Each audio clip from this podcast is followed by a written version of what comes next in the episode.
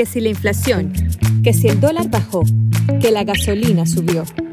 Aquí todos somos economistas, pero no hablaremos de economía. En este podcast hablaremos de deportes desde nuestro fanatismo y opinión. Siéntanse cómodos. Esto es No hablamos de economía. Buenas noches, bienvenidos al segundo capítulo del podcast No hablamos de economía. Eh, damos un saludo al compañero Wilder Durán desde Santiago de Chile. Estamos. Aarón Montilla también desde Chile. Aquí estamos en el universitario. Tomás Golding, que nos acompaña desde Madrid, España. Aquí estamos desde el día después. Ronald Ponce desde Caracas, Venezuela. Saludos, señores. Y Ángel Valero también de Santiago de Chile. Señor moderador, un saludo desde Bush Stadium. Muy bien, le habla Carlos Segovia, yo estoy en Caracas, Venezuela. Queríamos hablarle un poco de cómo nació la idea del el podcast No Hablamos de Economía. Somos un grupo de compañeros de la Facultad de Economía de la Universidad Alejandro de Humboldt, donde nos conocimos hace ya algunos años y que nos mantuvimos en contacto siempre a través de un grupo de WhatsApp donde tocábamos cualquier tema. Hablábamos de deportes, de música, de temas variados y muy poco de economía. Entonces decidimos darle una idea interesante a todo esto, ya que hablábamos tanto y, y, al parecer entendíamos un poco desde el fanatismo siempre, claro, no somos profesionales en el área, quisimos comenzar con esto y ya este es nuestro segundo capítulo. Hoy estaremos hablando del All-Star de la MLB, siempre de nuestro fanatismo y para, para dar a conocer nuestro punto de vista y sabemos que tenemos algunas diferencias en cuanto a las elecciones y conversaremos acerca de ello. Para empezar con el programa del día de hoy, Tomás Golding desde España nos indicará su, su equipo de cuadro. Pues vamos primero con el infield. Buenas, buenas noches allá. Eh, bueno, muchas gracias, ¿no? Este ya es el segundo capítulo y, la verdad que, que, bastante encantado en, poder colaborar con, este proyecto. ¿vale? Bueno, yo voy ahí muy rápidamente. Mi, mi, equipo se resume en 22 guantes de oro y 2.263 honrones. ¿vale? O sea, estos, estos primeros cinco peloteros tienen, tienen esos números y, quiero empezar por el catcher. Eh, que bueno, es mi posición preferida en el béisbol. De hecho, tuve, tuve la oportunidad de jugar mucho tiempo y ahí era donde me, me situaba y bueno, mi referente durante todo ese tiempo fue Iván El Pocho Rodríguez. Creo que un pelotero de 21 años, 13 guantes de oro, 14 All-Star, un MVP. Eh, yo creo que bueno, el Pocho Rodríguez es el único, o sea, es el único de, de, de esto que, que ocupa el, el, lugar de tener 290 de promedio, 2.500 y 550 dobles, más de 300 honrones y más de 1.300 carreras.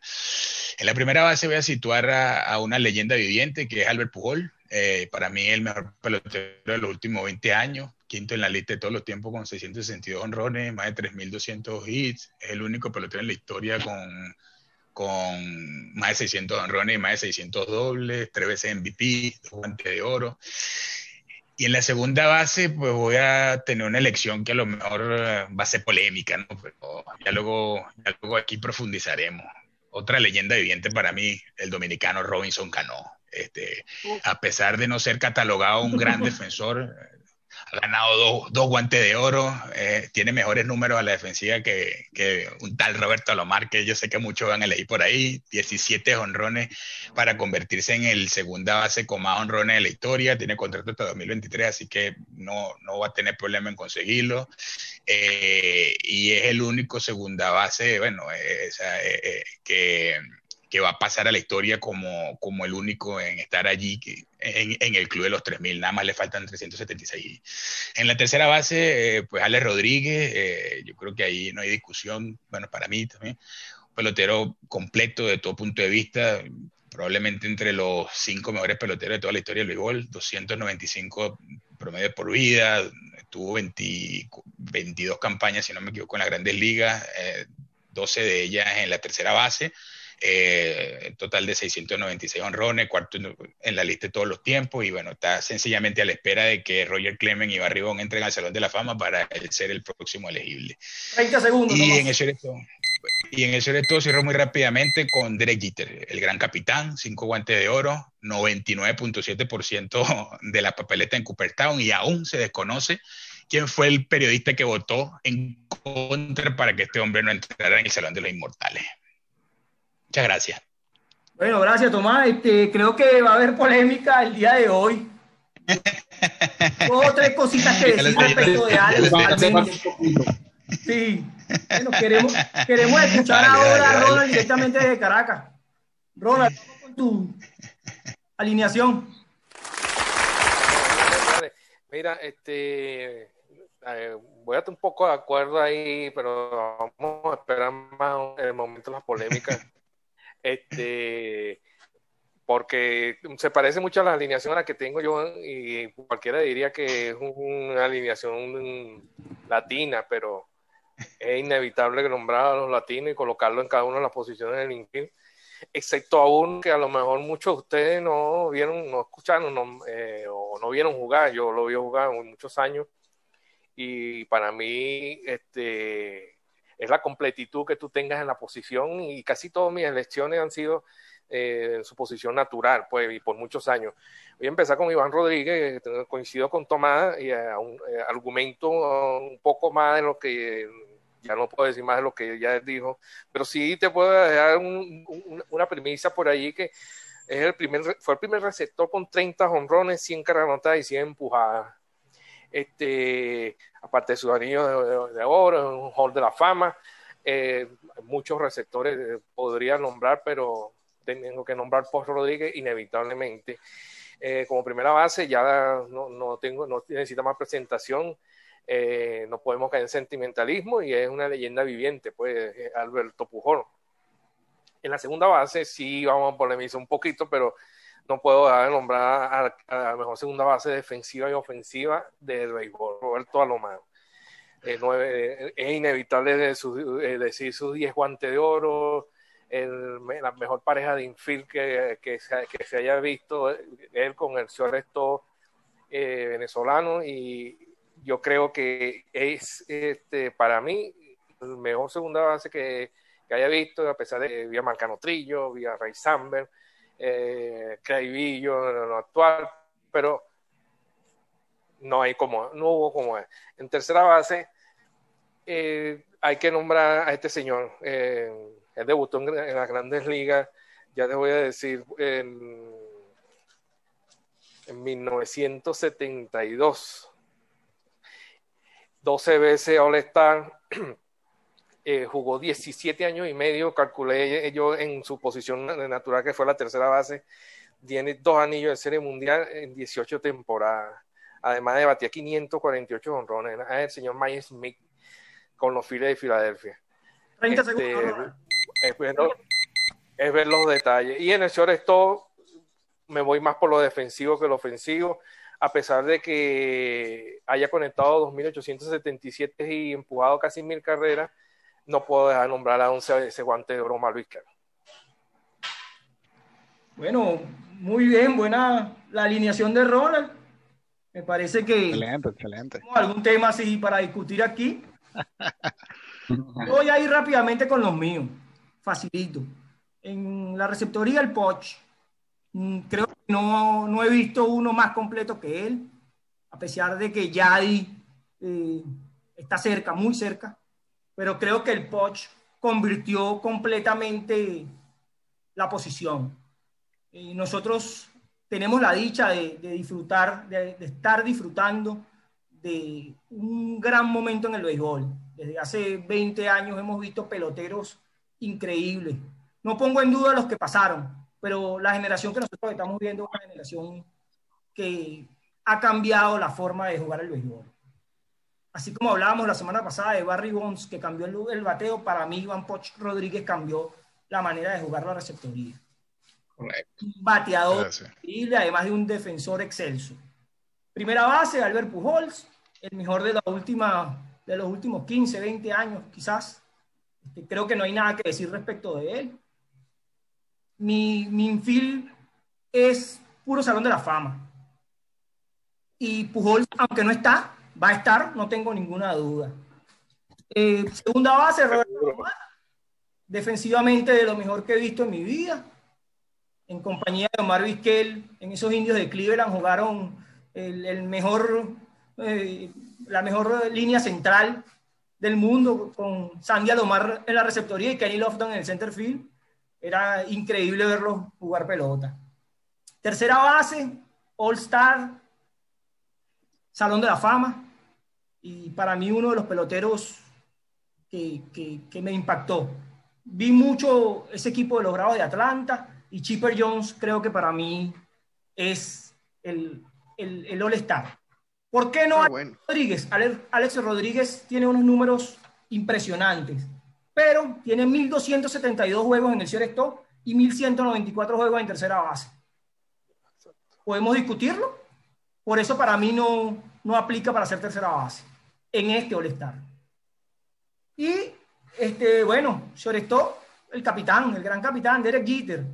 Aunque Vizquel marcó época, Vizquel, como buen venezolano, eh, nos impresionó. Como fanático del Caracas, amo a Vizquel. Pero estamos buscando el pelotero que tenga la posibilidad de jugar defensivamente y de batear. Y ningún pelotero yo he visto en el clutch más impresionante que Derek Jeter. En el momento de la chiquita es el mejor de todos. Por eso esa es mi alineación. Iván Poch Rodríguez, Albert Pujol, Roberto Lomar, Chipper Jones y Derek Jeter.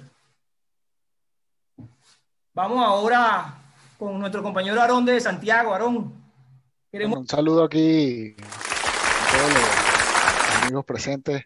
Bueno, yo vi rápidamente, yo no voy a hablar mucho de números, pero sin embargo tengo un condimento especial aparte de, mi, de mi cuadro que voy a decir.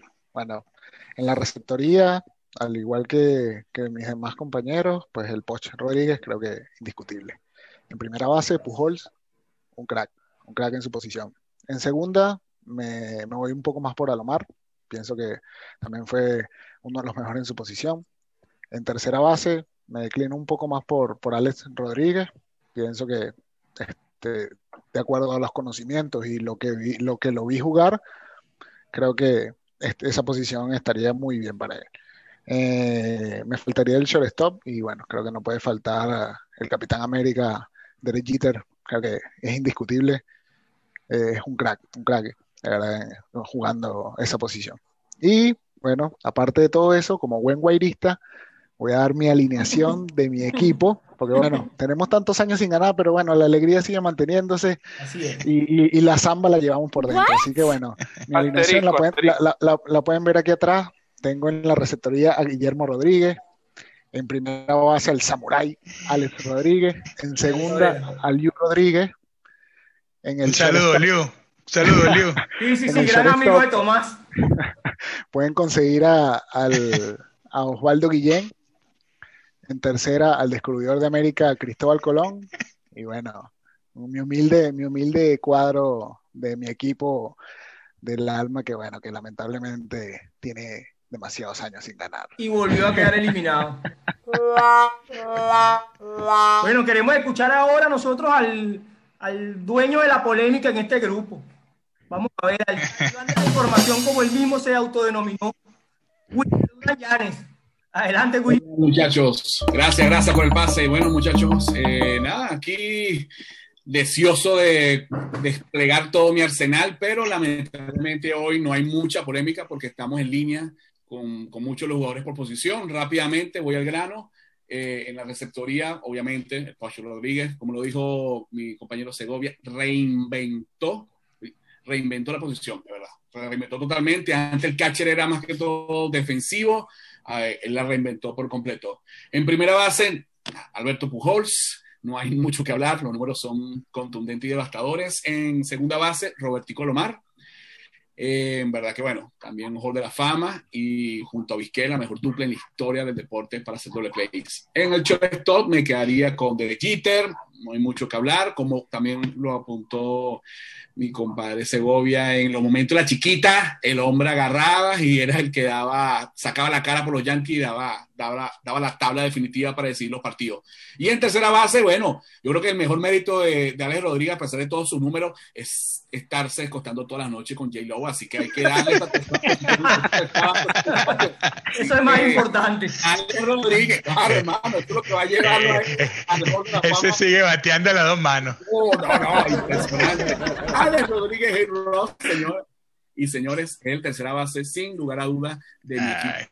Y bueno, realmente no hay mucha polémica, como me había comentado, esperando a ver más adelante que podamos tener unos programas que nos permitan este, establecer este diálogo y estos, estos matices totalmente diferentes. Chipper John, bueno, Chipper John era, había que llevarle una estufa porque el hombre del argumento de la chiquita, mmm, pechito frío, yo, uff, mamita querida, no le da un palo a nadie, yo. Pero bueno, señores y señores, me despido por este momento, solamente ahí con esta información y nada, diferente, todo suyo. Claro, ahora vamos con Ángel que me prometió que traía polémica el día de hoy. De último porque voy contra Wilder. No, no, no, Entonces con tu... no, es tan así, no es tan así. Bueno, eh, gracias por el pase al señor moderador Carlos Segón. Este, bueno, y creo que como han dicho la mayoría, voy en, en a favor de, de, lo que todos dicen, solamente con unas pequeñas excepciones, o por no decir que es una sola. Eh, yo iría en la receptoría sin ninguna duda. Eh, obviamente mi, mi alma buen fanático de, de, de, los Cardenales de San Luis. De los Cardenales, de los Cardenales de San Luis, voy con Yadier Molina sin ninguna discusión, co-líder y líder de un equipo desde hace muchísimos años eh, guante de oro, tiene una defensa excelsa. Irse a segunda desde primera es un error, es una falta de respeto con ese policía ahí, va a ser por regla.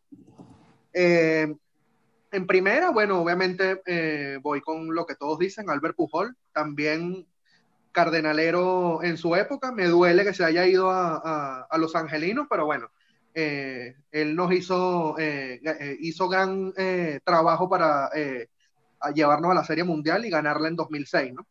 En segunda, coincido, Roberto Alomar, eh, no tengo ninguna duda que es el mejor segunda base que, que haya habido en el béisbol.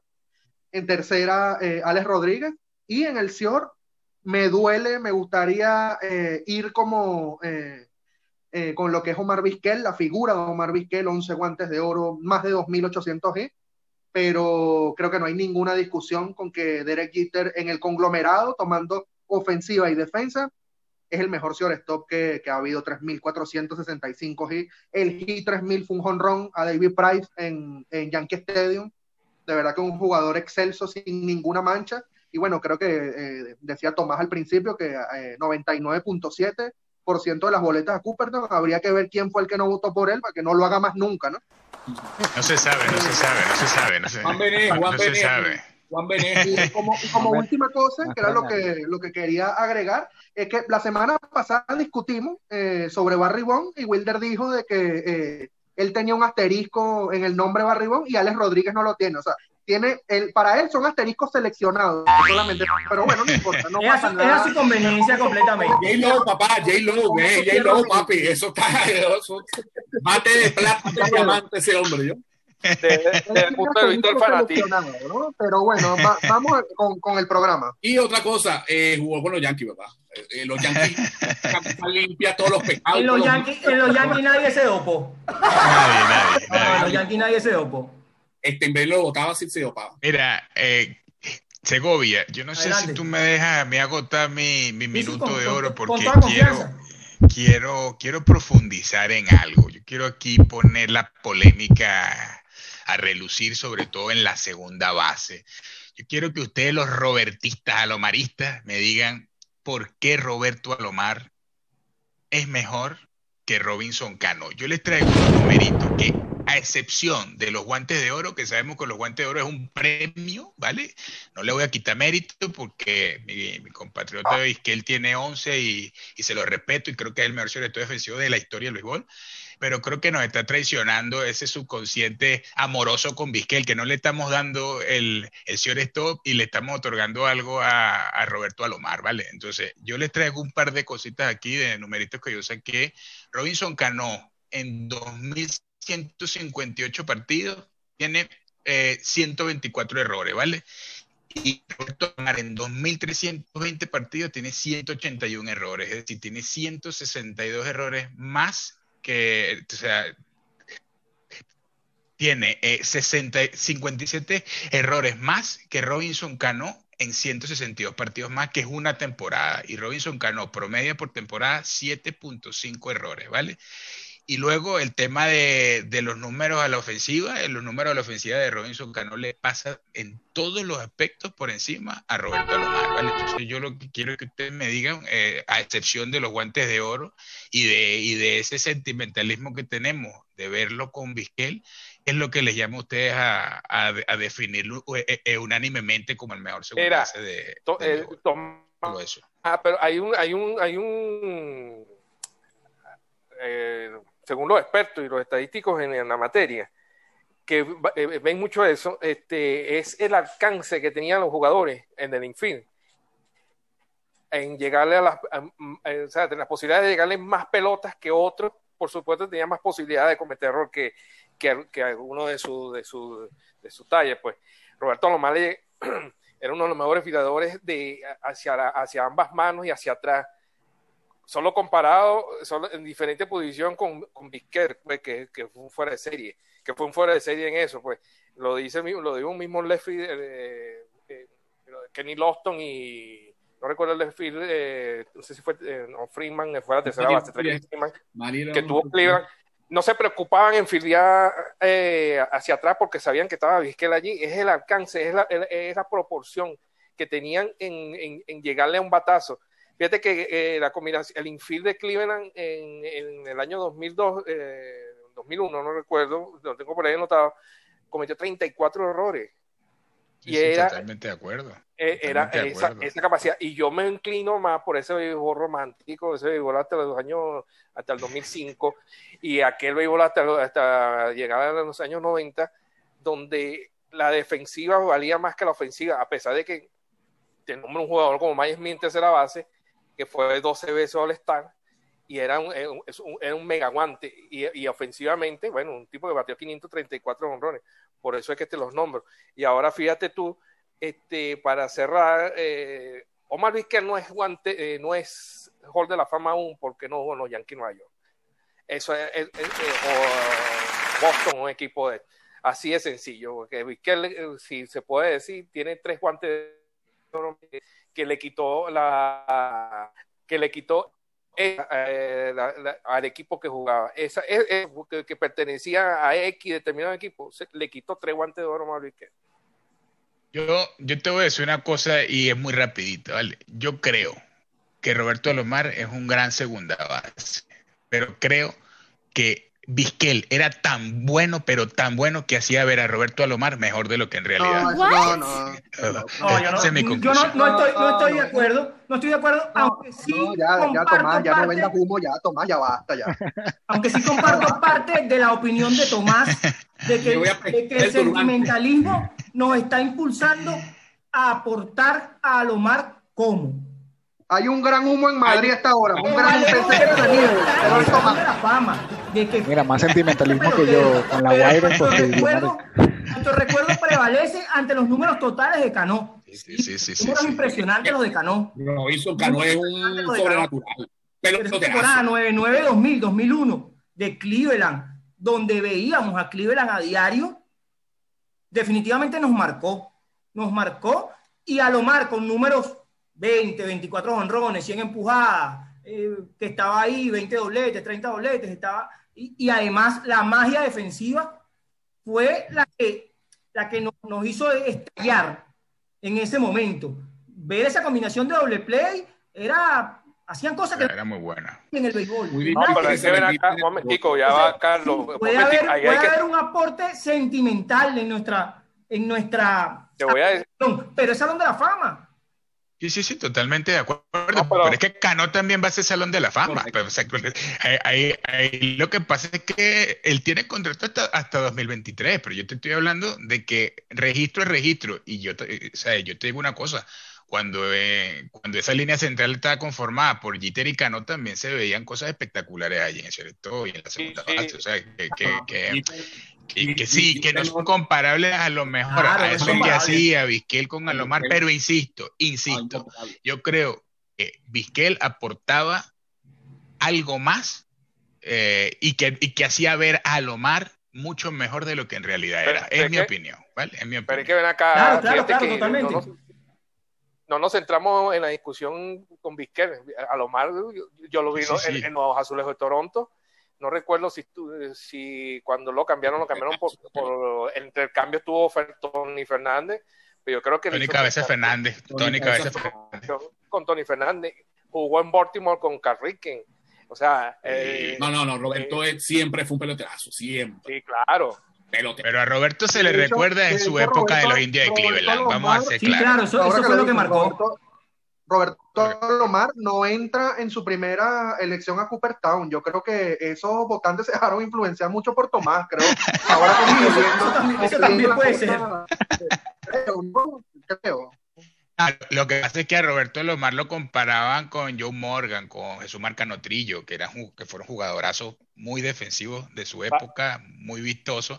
Y lo que hizo Roberto Lomar, sí es cierto, que, que, que cambió esa posición a ser, o sea, ese referente también en la ofensiva, porque, porque es verdad, Roberto Lomar no solo te hacía jugar buena, sino que también te sacaba 20 pelotas, te impulsaba sus 90 sin carrera, ¿entiendes? Eh, pero bueno, Y yo en diría ese que béisbol- esa, y esa en ese posición se reforzó y se... En ese béisbol, sí, sí, sí. En ese béisbol Sí, no, sí, era, no era de tan frecuente que eso pasara. Tal vez Eso es así, es verdad, es verdad. Estamos. Totalmente. Claro, no, y-. Totalmente, totalmente. Y estuvo en esa época un poco antes de él, Ray Samber, estuvo casi contemporáneo Ray con él. Samber, es verdad, es Tuvo- verdad, es verdad. Estuvo Carlos Baerga también. Claro, ahora, No, no, ahora totalmente. hablemos, hablemos un poco de, de la elección en la tercera base.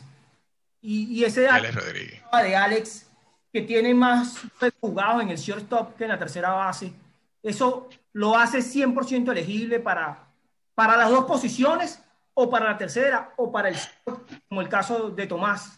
Para Carlos, voy a, voy, a, vo- voy a agotar mi minuto de oro, ¿no? Aquí, en esto de, la tercera base, ¿no? Eh, mira, yo creo, eh, no obviamente tratando de, de- de como que medio metiendo la polémica ahí, como, como no, no, no me gusta mucho lo- la polémica, ¿no? Pero igual yo te pregunto a ti, primero, eh, obviamente estamos claros de que Chipper John fue tremendo pelotero, bateaba las dos manos, una superestrella del béisbol pero yo quisiera saber, número por número, ¿por qué Chipper Young es mejor que Alex Rodríguez? Yo lo quiero, eso lo quiero saber yo, y más que todo, apoyando al Talibán Durán, yo quisiera saber en qué postemporada, por ejemplo, fue el líder Chipper Young que no fuera Alex Rodríguez. Obviamente sabemos que Alex Rodríguez. Es que mi- alegato- mi alegato principal, frío, ¿no? Pero en el 2009, el título de los Yankees contra los Phillies de Filadelfia se debió en gran parte a Alex Rodríguez, y eso no lo hizo Chipper. Eh, Él tuvo muy buena, equipos, él tuvo muy buena serie mundial. Alex tuvo muy buena serie mundial. A pesar de que venía ya con estigma de que era tipo Chipper John en las finales, pero ahí se lo sacudió un poquito en esa final. Claro, mi alegato principal no tiene que ver con los números totales de uno o del otro. Siempre partimos del principio de que es el mejor jugador que tuviste en esa posición. Sí. Y yo descarto a Alex Rodríguez de tercera base porque yo lo vi más en el shortstop porque eso lo dicen los números. Para mí fue un jugador que fue más en el shortstop y recuerdo más su época en Texas al inicio y todo eso, en el shortstop en Seattle, cuando a shortstop y después se convierte en un super tercera base y es un super bateador y ha cambiado, eh, ha puesto números impresionantes y bueno, tiene a lo mejor su asterisco como dice Wilder. Pero Claro, son los 2000 partidos jugados de Chipper Jones en tercera base contra los 1100 de Alex Rodríguez. es que yo te digo, ¿Qué valgo yo? yo te digo una cosa, el- a mí me dice, yo a Alex Rodríguez que cuando sube a Grandes Ligas hace salir de Seattle a Omar Vizquel, porque venía Sí, claro. subiendo un Correcto, Eh, correcto. Venía en la época de que lo- los shortstop venían sacando 30 pelotas, bueno, hasta ahorita hasta la, hasta la era de Tolowinski. Pero este Alex Rodríguez eh, eh, pasa a tercera base porque es muy su estatura y su Porque Alex contundencia. Rodríguez siempre fue un tercera base convertido, eh, un tercera base que jugaba shortstop, pero fue un tercera base. Él era el porte del jugador de, tercera base.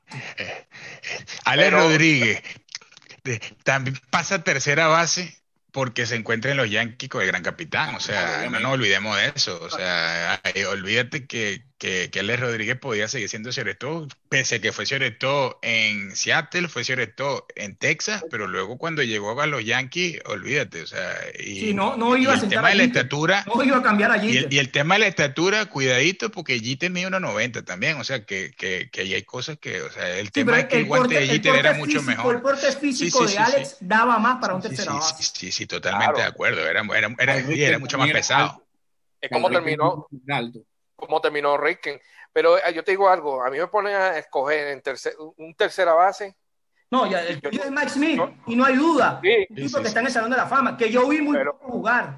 Yo lo vi Yo muy no lo vi Claro. Recuerdo Bueno. algunas cosas muy vagas, porque, bueno, yo tengo 44, tampoco tengo 38 de aquí, pero sí, y recuerdo a esos Phillies de Filadelfia con, es- con ese Mike Smith en la alineación, que, bueno, era una cosa que, que impresionaba, pues, tenía unos números, era un bateador, Ah, era el, un bateador. ese infield, eh, ese infield estaba Larry Bowa en short, Marcano Trillo en segunda.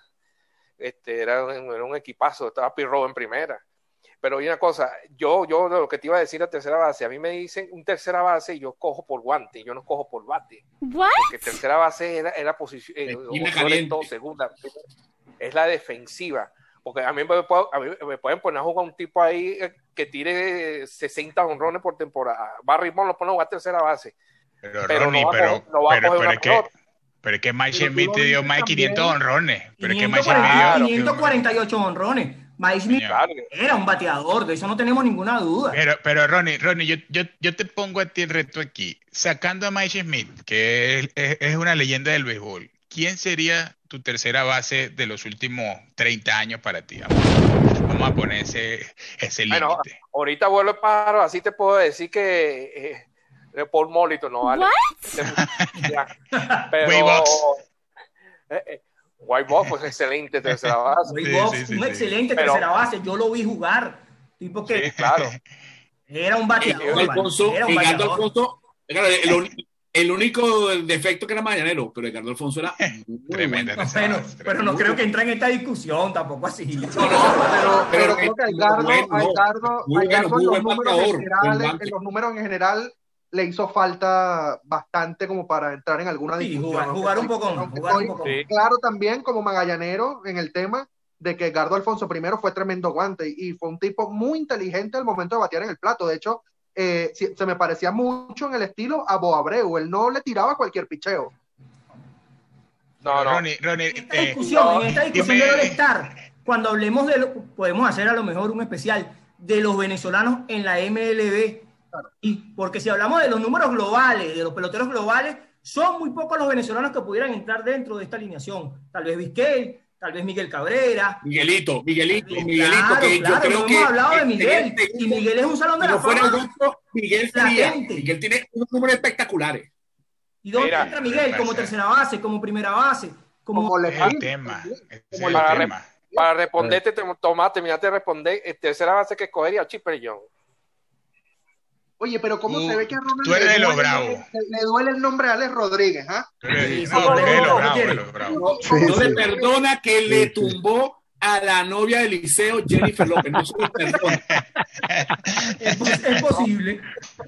No, no, es que, es que estoy, más, Horror. estoy más de acuerdo con, con Carlos. Que Chip- eh, Alex Rodríguez no, es, no, no se hizo como tercera base. Es muchísimo más bueno en el secreto que en tercera base. Pero, pero, pero ahí es donde está el valor de Alex Rodríguez, de venir a ser la superestrella del béisbol, el contrato eh, de más, Más grande, dinero, claro. más grande del béisbol. O sea, él se daba el lujo de poner en su contrato, nadie puede ganar más que yo.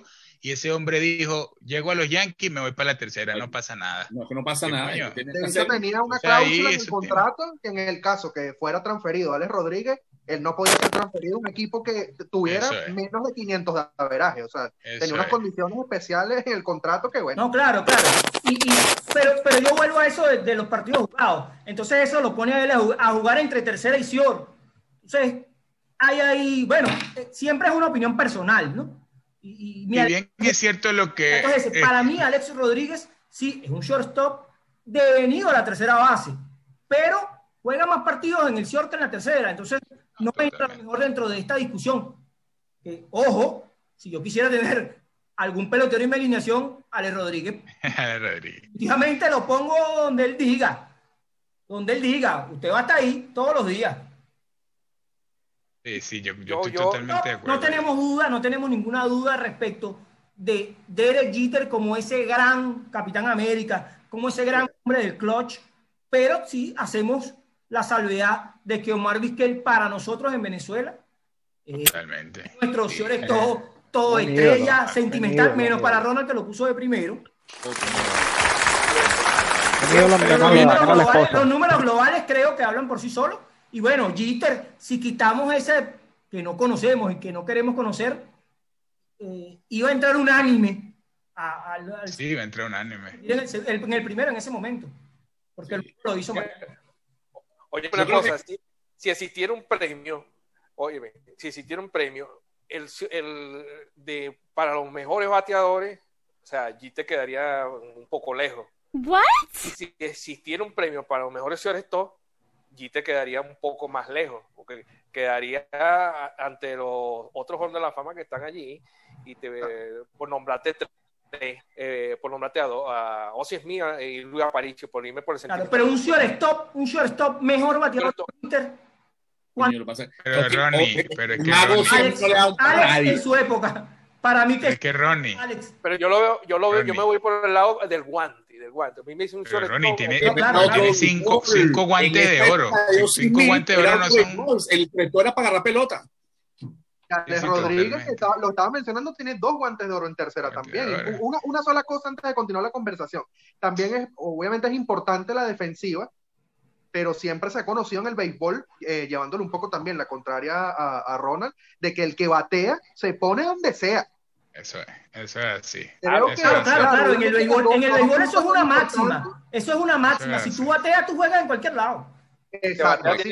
Sí, sí, el que batea tiene que jugar, pero No sé. como te digo, cuando este, tú pones el, que- el que aporta ofensivamente, defensivamente también que le resta al contrario.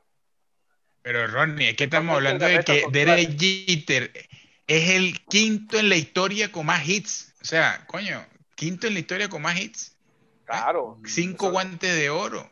No, y, los fanáticos, y los fanáticos siempre van a recordar más a un bateador Sí, sí, sí. Sí, que la claro. pelota en el Claro. hueco entre tercera y short. Bueno, el y, el- va a ser recordado. y si es el shortstop de los Yankees de Nueva York, pese a que yo no soy de los Yankees de Nueva York, yo soy de Boston, coño, si es el shortstop de los Yankees de Nueva igual, York, igual. olvídate de eso, es una leyenda. Claro. No, imagínate tú, yo que soy de los marineros de Seattle.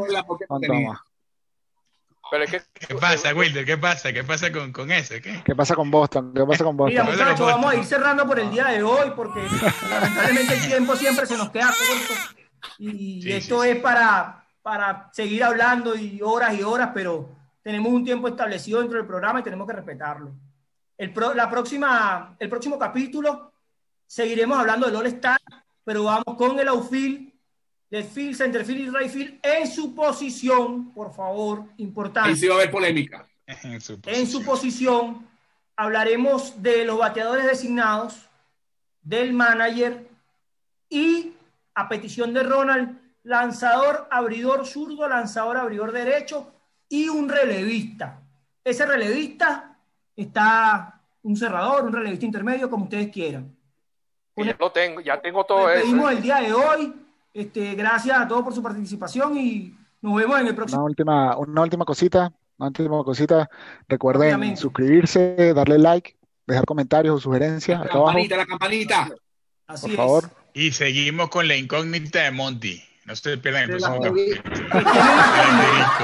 Cuidado. Dale, muchachos, cuídense Cuidado. y estamos en contacto. Se despierta hasta luego. Sí. Chao. Vale, gracias.